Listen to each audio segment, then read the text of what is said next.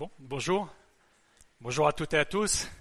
C'est euh, un vrai plaisir d'être avec vous ce matin, comme toujours. Un vrai plaisir de louer le Seigneur, de pouvoir nous rappeler ce qu'il a fait, de pouvoir s'enseigner, de pouvoir partager, de pouvoir grandir. Et aujourd'hui, j'ai le privilège de vous apporter la parole de Dieu euh, dans un cycle qui euh, est intitulé donc Une église pour aujourd'hui, une église pour qui, une église pour quoi? Et dans ce thème général, une série sur l'église à travers un livre qui s'appelle Belle mais délaissée, l'église joyau de Dieu de Michael Griffiths, dans lesquels nous essayons d'avoir une meilleure vision de ce qu'est l'Église selon le cœur de Dieu et comment nous y inscrire et comment en tirer tous les bénéfices. Cette série a été commencée il y a un mois par Jean-Marc qui a commencé à nous parler des différentes significations de l'Église, l'approche plutôt euh, doctrinale, nous, nous rappelant que l'Église c'était euh, l'ecclésia, c'est-à-dire une assemblée de gens appelés au dehors, et c'est une assemblée qui est l'assemblée de Dieu. Donc c'est l'ecclésia de Dieu. Donc nous sommes l'assemblée de Dieu. Au passage, je vous encourage tous à lire ce livre. Je pense que vous l'avez tous fait. Et si vous ne l'avez pas encore fait, juste pour vous inciter à le faire et pour vous motiver à le faire, il y a plein de chapitres intéressants dedans. Donc pour les bricoleurs, il y a une église en chantier. Pour les plus jeunes, il y a l'église et l'étudiant. Pour tous, l'Église et la mission. Pour ceux qui sont plus près de l'anatomie, le salut du corps. Enfin, il y en a pour tout le monde. Et si ça peut, euh, comment dire, paraître un peu, un peu gros, ça peut se lire petit à petit. Et c'est extrêmement riche et c'est une vision qui va vous renouveler. Moi, en tout cas, elle m'a beaucoup parlé. Alors, pour introduire ce temps, juste un petit clin d'œil du, Seigneur, comme il sait bien les faire et comme il nous a été rappelé dans le prière. En ce moment, dans ma lecture personnelle, je lis Esdras et Néhémie. Enfin, j'ai lu Esdras et Néhémie l'un à la suite de l'autre. Et quand on parle de l'Église et de sa construction, euh, lire Esdras et Néhémie, c'est riche. Esdras, c'est la reconstruction du temple. Néhémie, c'est la reconstruction des murailles autour du temple. L'Église, c'est Christ qui a rebâti un nouveau temple autour de sa personne. Et les murailles qui se tournent autour, c'est l'Église qui se construit de nouveau. Et il y a quelque chose qui m'a frappé par rapport à ce thème d'aujourd'hui, c'est en Néhémie 8, je voulais vous lire cela, c'est qu'ils ont fini de construire ces murailles, justement. Et on y reviendra parce qu'il y a un deuxième clin d'œil qui est extraordinaire. Et je veux lire avec vous le premier verset de Néhémie 8. Le septième mois arriva et les Israélites étaient dans leur ville. Alors, tout le peuple s'assembla comme un seul homme sur la place qui est devant la porte des eaux.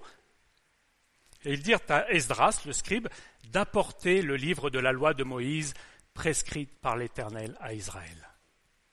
Mes amis, le peuple s'est levé comme un seul homme, tous ensemble. Et pourquoi faire pour demander à Esdras de leur lire la parole de Dieu.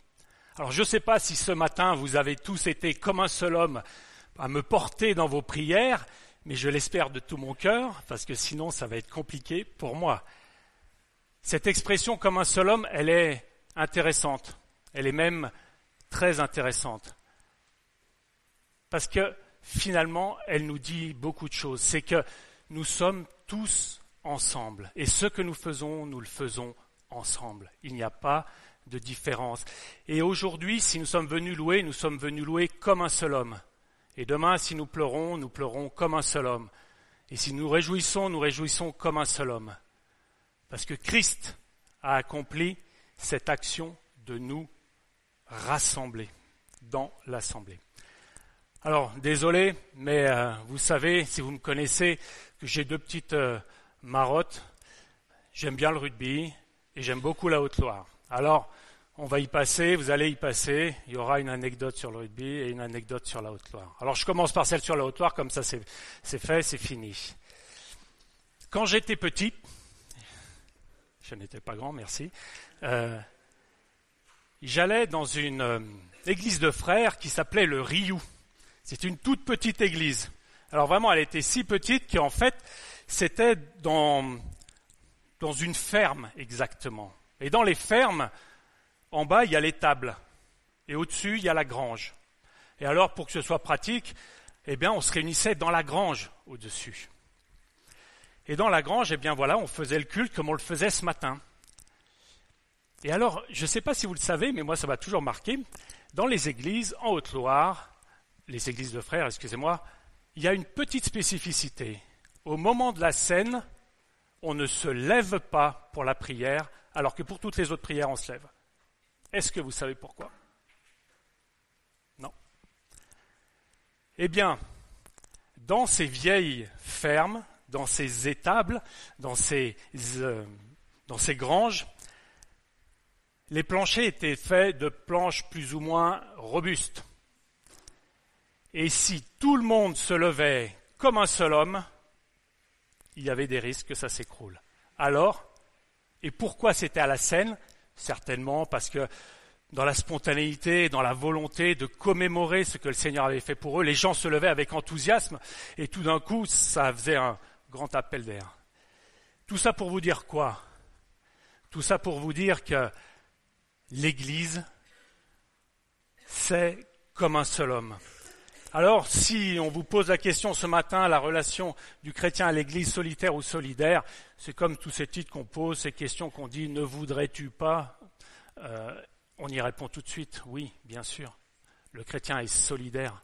Le chrétien vit avec tous ceux qui l'entourent. Et ce que nous allons voir aujourd'hui, c'est pourquoi et comment on peut se dire ça, et surtout, qu'est-ce que ça change dans notre vie d'Église et notre vie Alors, sans plus attendre, avançons. Je crois que j'ai la petite zapette, donc je vais pouvoir être autonome. Avoir dans la Bible, finalement, les différentes images de l'Église qui nous sont données, si ça veut avancer. Il est branché? Non, parce que je l'ai mis en marche. Hein.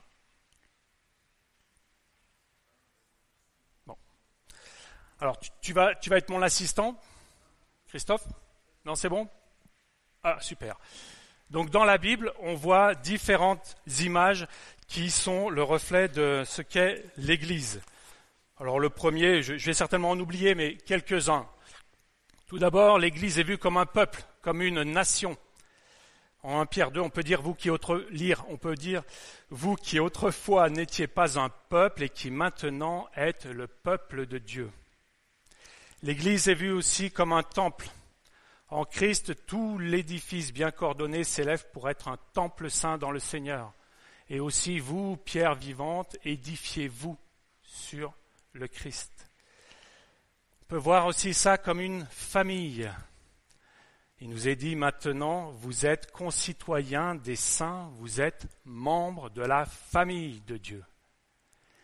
Finalement, on peut aussi lire que nous sommes un corps. Nous formons un seul corps en Christ. Nous sommes tous membres les uns des autres.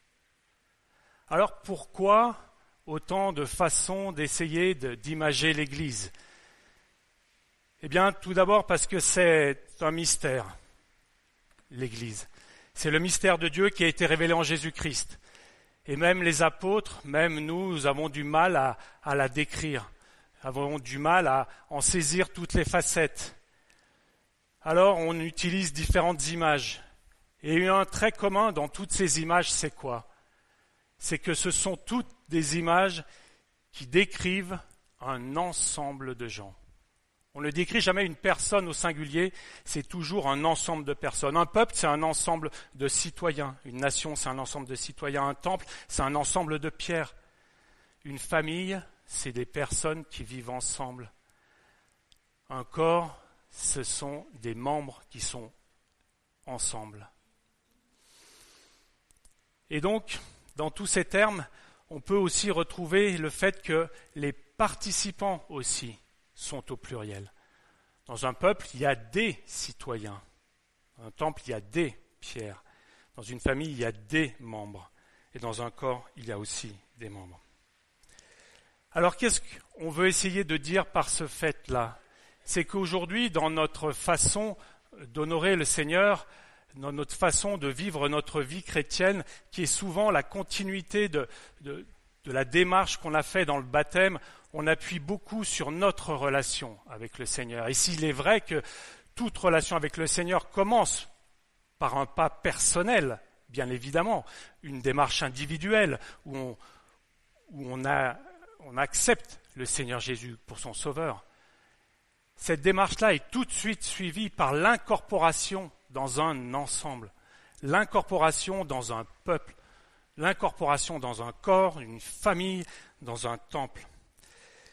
Et c'est vrai que nous avons souvent tendance à nous dire qu'est-ce qu'il faut que je fasse, qu'est-ce qu'il faut que j'amène dans ce corps.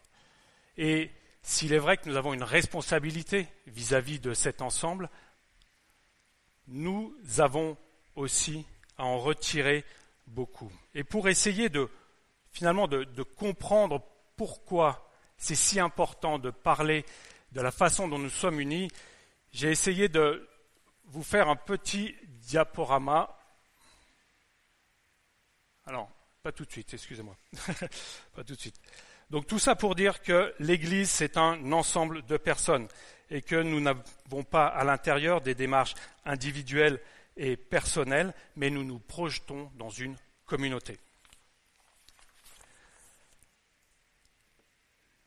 La deuxième chose qu'on peut voir, c'est que cette communauté, elle est appelée.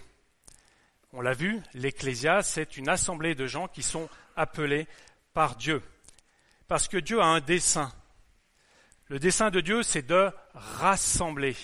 Rassembler un peuple qu'il adore en esprit et en vérité.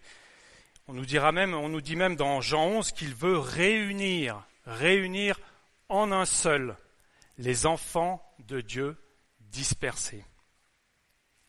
Et dans ce dessein, nous avons Christ qui est le moyen. Et le moyen de réaliser cette union, le moyen de réaliser cette assemblée, il est déjà présent au tout début du Nouveau Testament. Lorsqu'il nous est dit en Matthieu 1, verset 21, que la mission de ce Jésus qui venait de naître, c'était de sauver son peuple de ses péchés. Jésus vient sauver son peuple, c'est-à-dire l'ensemble des gens. Alors si c'est un salut individuel, il y est aussi question d'un salut collectif. En Jean 10, on va étendre cela où Jésus dit Moi, je suis le bon berger, et le bon berger donne sa vie pour ses brebis. Et il commence déjà à dire que ces brebis, c'est à la fois celles qui sont dans le champ et celles qui sont à l'extérieur. Et celle qui est à l'extérieur, il va la chercher pour la réincorporer. Dans Jean 11, Caïphe lui-même dira qu'il est avantageux qu'un homme meure pour le salut de la nation, et non seulement de la nation, mais aussi afin de réunir en un les enfants de Dieu dispersés au-delà du peuple juif. En Jean 17, Jésus lui-même dira que sa mission pardon, il demandera au Père que ceux qui viendraient à lui soient un avec lui, comme lui était un avec Dieu, afin qu'ils soient parfaitement un et que le monde connaisse que tu m'as envoyé et que tu les as aimés comme tu m'as aimé. Et on commence à voir que l'unité, l'incorporation dans un corps, dans une église, vise la gloire de Dieu, et vise aussi le salut des nations. En Éphésiens 2, on verra que Dieu aussi nous a ressuscités ensemble Il nous a fait asseoir ensemble dans les lieux célestes en Christ Jésus. Il nous dit concitoyens des saints. Et il nous dit édifier ensemble pour être une habitation. Tous ces termes montrent que nous sommes amenés à vivre les choses de l'esprit, c'est-à-dire de notre nouvelle nature, ensemble. Et si Christ en est le moyen, eh bien l'Église en est la réalisation. Parce que l'Église, c'est Christ tout en tous, sachant qu'il n'y a plus de différence entre les hommes. Et c'est donc une nouvelle économie dont nous parlons ici.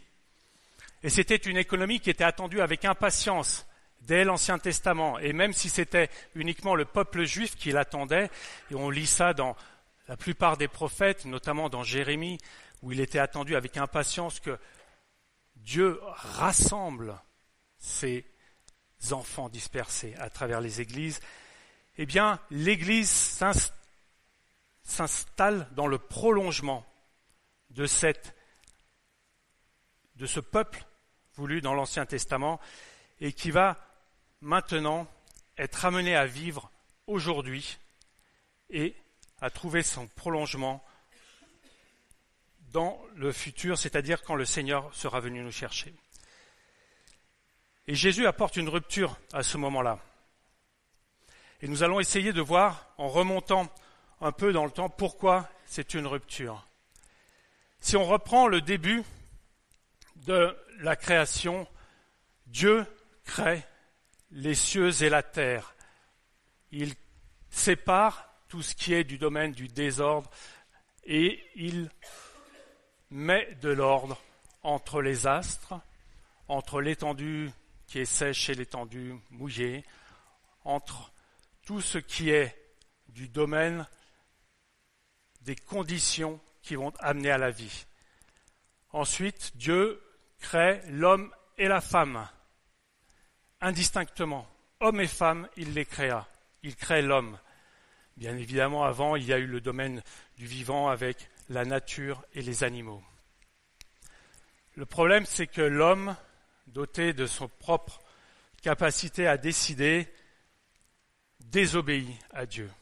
Désobéissant à Dieu, le péché entre dans le monde. C'est cette bombe à retardement. Et que dit l'homme pour sa défense? Il dit une chose double, c'est pas moi, c'est la femme. Et c'est non seulement la femme, mais c'est la femme que tu m'as donnée. Et ce faisant, il opère une double séparation. Il se désolidarise de Dieu et il se désolidarise de son prochain. Il s'ensuit qu'il est chassé hors du jardin d'Éden et que l'accès à Dieu lui est coupé à cause de la justice de Dieu. Le péché ayant enfanté produit la mort et un monde de séparation arrive. L'homme est séparé de la femme. Les gentils sont séparés des juifs. Les gentils, c'étaient les non-juifs. Le sage est séparé du barbare, l'homme libre est séparé de l'esclave, et on pourrait trouver beaucoup d'autres différences comme celle-ci.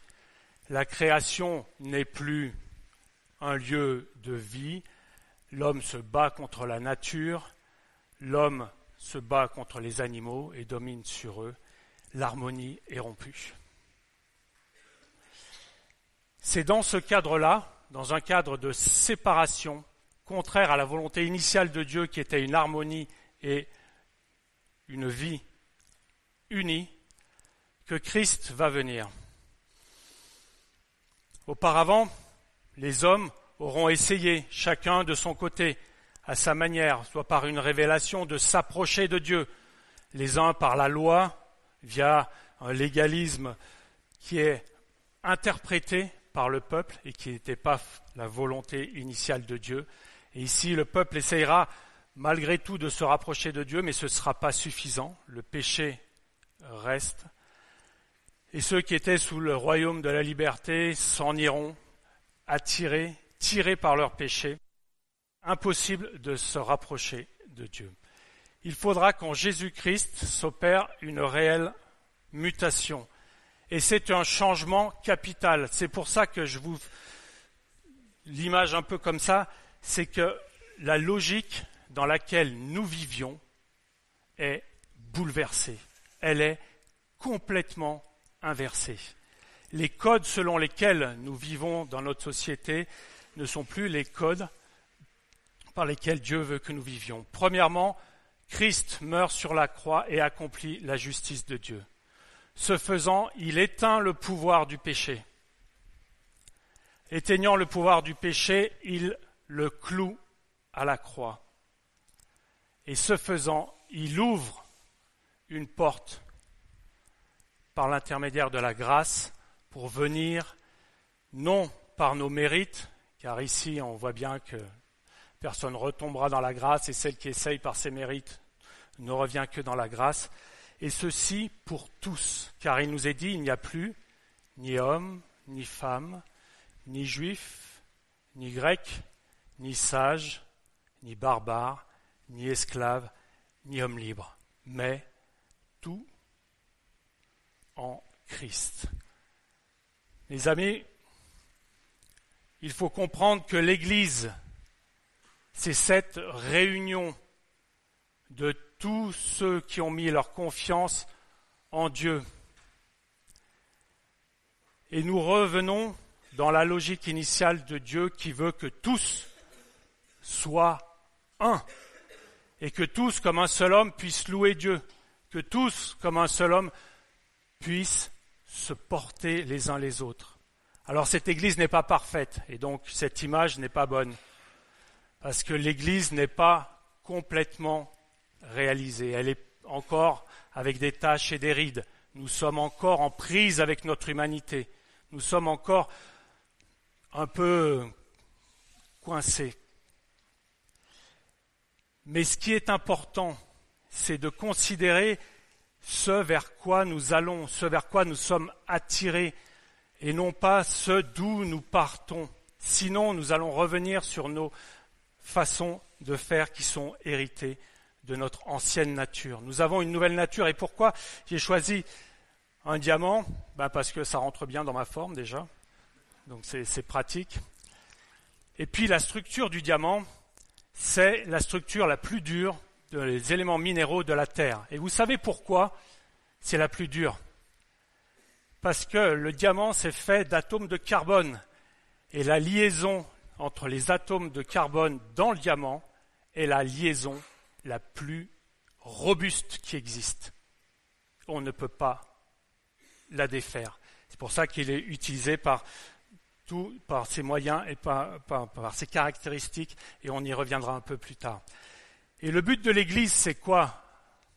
Christ étant son chef, c'est que la lumière de Dieu puisse jaillir sur le monde et ainsi attirer à lui et pour la gloire de Dieu un maximum de personnes. Alors c'est joli, c'est bien, c'est imagé, ça vous plaît. Le plus compliqué, c'est de le vivre quand même. Sachant que derrière tout ça, effectivement, nous avons la vision d'une nouvelle création où l'Église sera au centre, pardon, où Christ sera au centre et l'Église avec lui, dans la proximité de Dieu. Alors, chers amis, qu'est-ce que ça, de quoi ça nous parle tout ça? C'est bien joli, ces images, mais maintenant qu'il faut le vivre, c'est quoi cette économie qui change? C'est quoi ce changement radical dans lequel il faut nous inscrire C'est que notre relation en Christ, c'est une relation avec Dieu et avec ceux qui nous entourent. Et les deux sont importants. Et nous n'avons pas et nous n'avons plus de notion de hiérarchie en Christ. Nous sommes tous égaux, nous avons tous la même valeur, et nous le verrons. Et c'est pour ça que Paul était si intéressé à l'Église, parce qu'il la vivait intensément. Et pour lui, l'Église, c'est-à-dire n'importe quel progrès que faisaient les Colossiens, les Éphésiens ou les Corinthiens, c'était lui qui faisait ces progrès. N'importe quelle erreur dans laquelle il se mettait, c'était lui qui était dedans. Et pourquoi ce matin je vous ai dit que comme un seul homme j'aurais aimé que vous priez pour moi C'est que ce matin, votre responsabilité en écoutant ce que je vous dis, c'est que vous êtes associé à ce que je vous dis. Vous êtes co-responsable. Je suis l'expression de ce que vous êtes. Alors si vous n'êtes pas d'accord, il faut le dire. Et les chrétiens de Béret, s'ils n'étaient pas d'accord, ils allaient voir Paul et ils regardaient les Écritures et ils lui disaient, ben Paul, je suis d'accord ou je suis pas d'accord et j'aimerais qu'on en discute. Et ça, c'est important. Et notamment dans les GBM qu'on va avoir, où on a plus d'intimité, on va se poser des questions. Vincent, ce qu'il nous a raconté dimanche, c'est vrai, ou il y a des choses dans lesquelles on n'est enfin, pas très à l'aise. Est-ce qu'on on peut s'expliquer ceci, cela? Et dans ce cadre-là, on va, on va grandir, et on va grandir ensemble. On n'est pas dans un, amphithéâtre ici. Je ne suis pas en train de, de faire quelque chose de descendant. Non, il n'y a pas de niveau. On est au même niveau. Et c'est tous ensemble qu'on essaye de monter. Et c'est pareil quand on loue. Moi, mes filles me disent, Vincent, euh, Vincent elles ne disent papa plutôt. Elles disent papa, t'as pas le rythme dans la peau. Bon, bah ok, ou je l'ai trop, je sais pas. Mais j'arrive jamais à être cadencé. Alors quelqu'un qui chante bien le dimanche matin, quelqu'un qui fait une deuxième voix, une troisième voix, quelqu'un qui, qui joue pour le Seigneur, eh ben c'est moi qui joue pour le Seigneur. Et même si je ne sais pas chanter.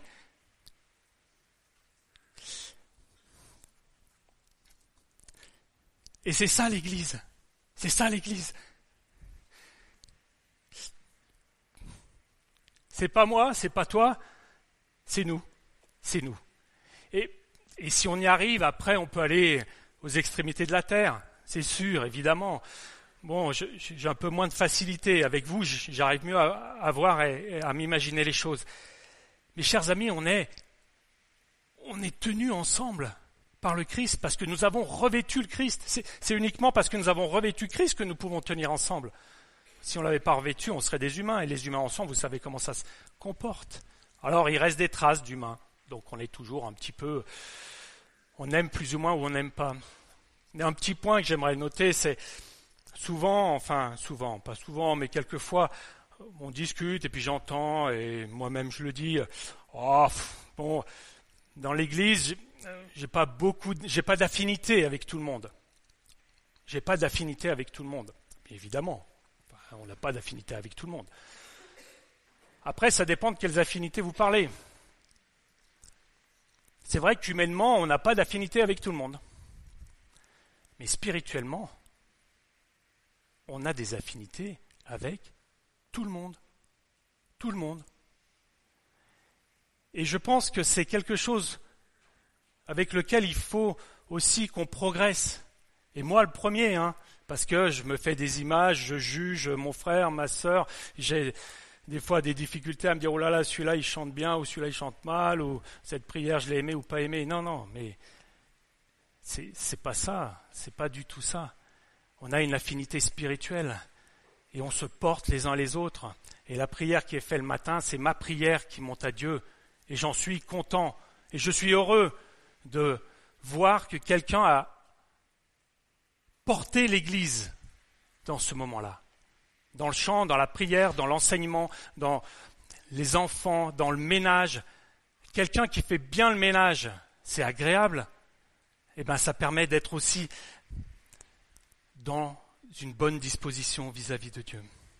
Alors, chers amis, Paul se réjouissait des progrès parce que c'était lui qui faisait des progrès.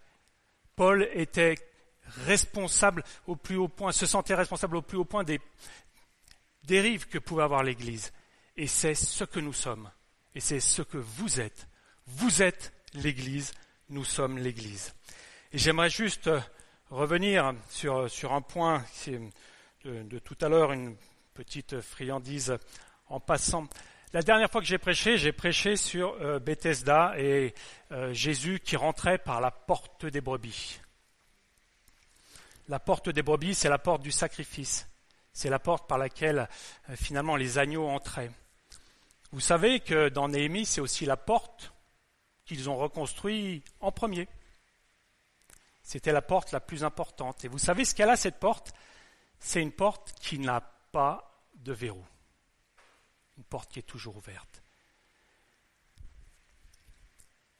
Et Jésus, si il vient et qu'il dit Je suis la porte des brebis, il le dit, je suis la porte des brebis, c'est que ce Jésus-là, c'est celui qui va nous aider à vivre ce chemin. Et la porte que vous avez vue dessinée ici, qui donne accès à la grâce, c'est celle-là qui va nous aider à vivre à l'intérieur de l'Église la grâce de Dieu pour chacun d'entre nous, car grâce nous a été faite. Et si nous avons eu cette grâce, et si nous avons été revêtus de l'amour de Christ, nous allons pouvoir mettre en œuvre ce qu'est le plan de Dieu pour l'Église. Alors j'avance juste en vous donnant ce verset qui, euh, je pense, en tout cas pour moi c'est le cas, me donne des frissons.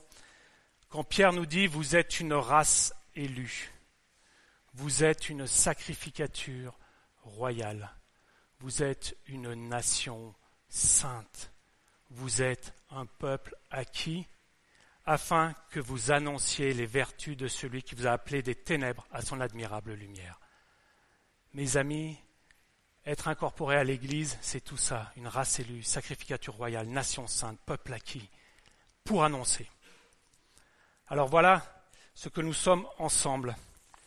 Et en allant plus avant, ainsi donc, si nous avons une position d'enfant de Dieu dans laquelle nous sommes co-héritiers, co-ressuscités, co-assis, co-participants, et dans Éphésiens, vous lirez tout cela, Paul fait des, liaisons de ce, type, de ce type entre Christ et nous. Nous sommes co-héritiers de Christ, nous sommes co-ressuscités avec Christ, nous sommes co-assis avec lui, nous sommes co-participants.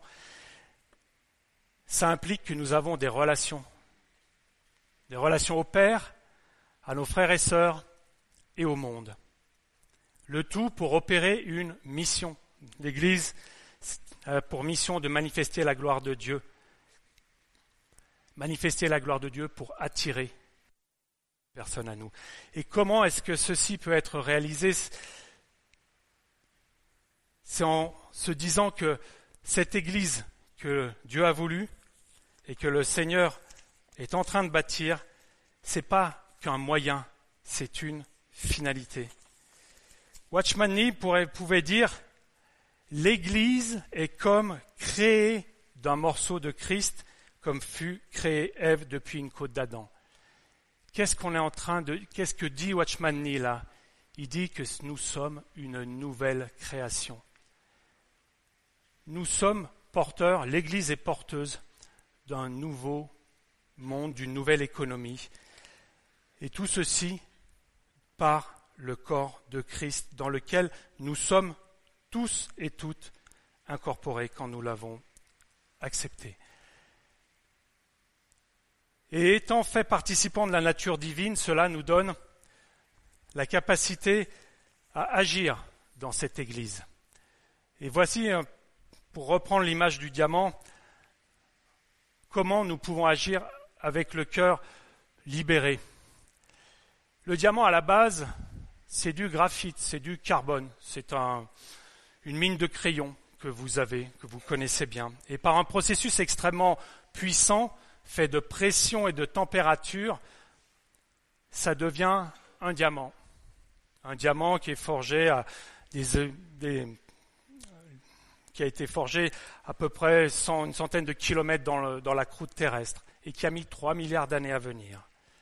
Et si on fait l'analogie avec le chrétien, qui au début est une mine de crayon, qui n'a pas beaucoup de valeur, eh bien ce qui lui donne sa valeur et ce qui lui fait devenir un diamant, c'est ce que Christ a accompli pour lui à la croix. Ce qui lui donne sa valeur, c'est le sang de Christ. Il n'y a rien à rajouter. Il n'y a rien qui soit supérieur, qui puisse nous acquérir quelque chose. Il n'y a rien qu'on puisse faire qui puisse nous enlever, nous, pardon, nous rajouter quelque chose. Il n'y a rien à rajouter à cela. Et ce diamant, il peut être utilisé à plusieurs choses, soit en joaillerie pour faire quelque chose de, joli, soit pour découper. Le diamant étant tellement dur, on peut découper n'importe quelle matière, soit pour finement écarter, soit aussi pour des propriétés optiques parce que ça permet de filtrer. Quoi qu'il en soit, ce diamant, il peut avoir différentes fonctions. Et si on prend le chrétien, c'est pareil. Ce qu'il va faire dans l'Église ne va pas déterminer sa valeur. Il n'y a plus ni homme, ni femme, ni juif, ni grec, ni sage, ni non sage. Il n'y a pas des gens plus intelligents que d'autres, mais Christ, tout en tous. Et ça, la première chose, c'est l'œuvre de Christ à la croix. Et la deuxième, c'est l'œuvre de Christ dans et à travers son Église. Et dans et à travers son Église, vous êtes tous des diamants. Vous êtes tous des personnalités transformées qui, à travers le don qu'il va mettre en œuvre, et ces dons-là sont pour l'Église, ces dons-là sont pour la communauté, pour qu'elle accomplisse sa mission, eh bien, dans ce cadre-là, vous allez pouvoir vous épanouir, parce qu'il n'y a normalement plus de jugement entre ceux qui sont en Christ. Et nous sommes appelés à être comme cela, à vivre nos dons, à vivre nos ministères dans la paix, en ne pensant pas que ce que nous faisons ajoute à notre valeur. Alors bien évidemment, il y a une responsabilité personnelle. Nous ne sommes pas finis, comme nous l'avons dit, et nous devons, chacun, chacune, veiller à ce que notre relation personnelle avec Dieu, c'est-à-dire notre parcours de sanctification, quelque part, soit efficace et avance. Et par cela, nous pourrons faire notre œuvre dans le Seigneur. Oui, vous êtes ici, juste pour vous dire que vous êtes un diamant. Alors on a vu l'Église comme un peuple et une nation, nous avons un lien de destinée. Comme un temple, nous avons un lien de mission comme une famille, un lien de filiation, comme un corps, un lien de vie. Et tout ça pour que l'Église, mystère de Dieu, puisse être incarnée. Parce que le grand but de Dieu, c'est que cette Église soit vivante et visible. Et nous incarnons ensemble, avec l'aide de Christ, cette Église. Tout ceci afin que l'Église, joyeuse de Dieu, répande l'amour de Dieu dans ce monde.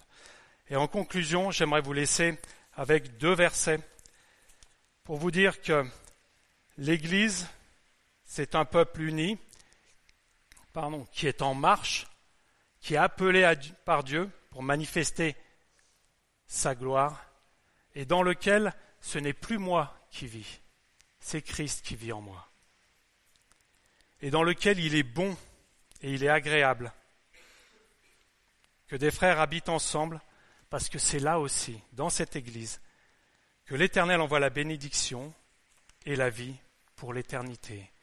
La vie pour nous et la vie pour le monde qui nous entoure.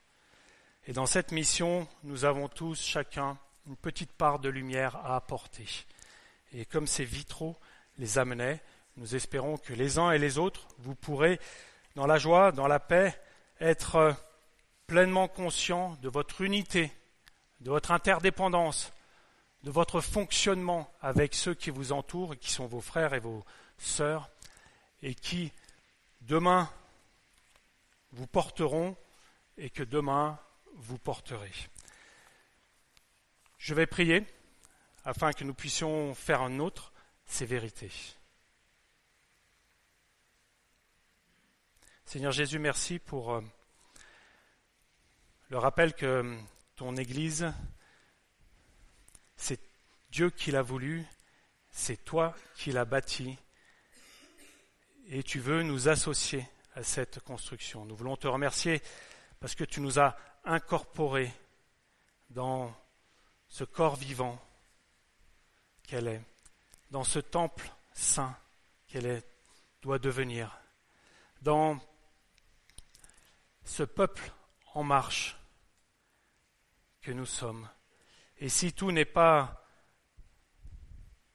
accompli, si tout n'est pas complètement rose, nous pouvons, Seigneur, en voyant ce que tu veux pour nous, pour nos relations, nous pouvons nous projeter avec ton aide dans un fonctionnement, dans une vie de l'Église qui veut nous épanouir et surtout qui veut rendre gloire à notre Dieu. Alors nous te demandons de nous aider à nous mettre en marche tous ensemble afin que la gloire de Dieu puisse luire dans ce monde par ton Église. Au nom de Jésus-Christ. Amen.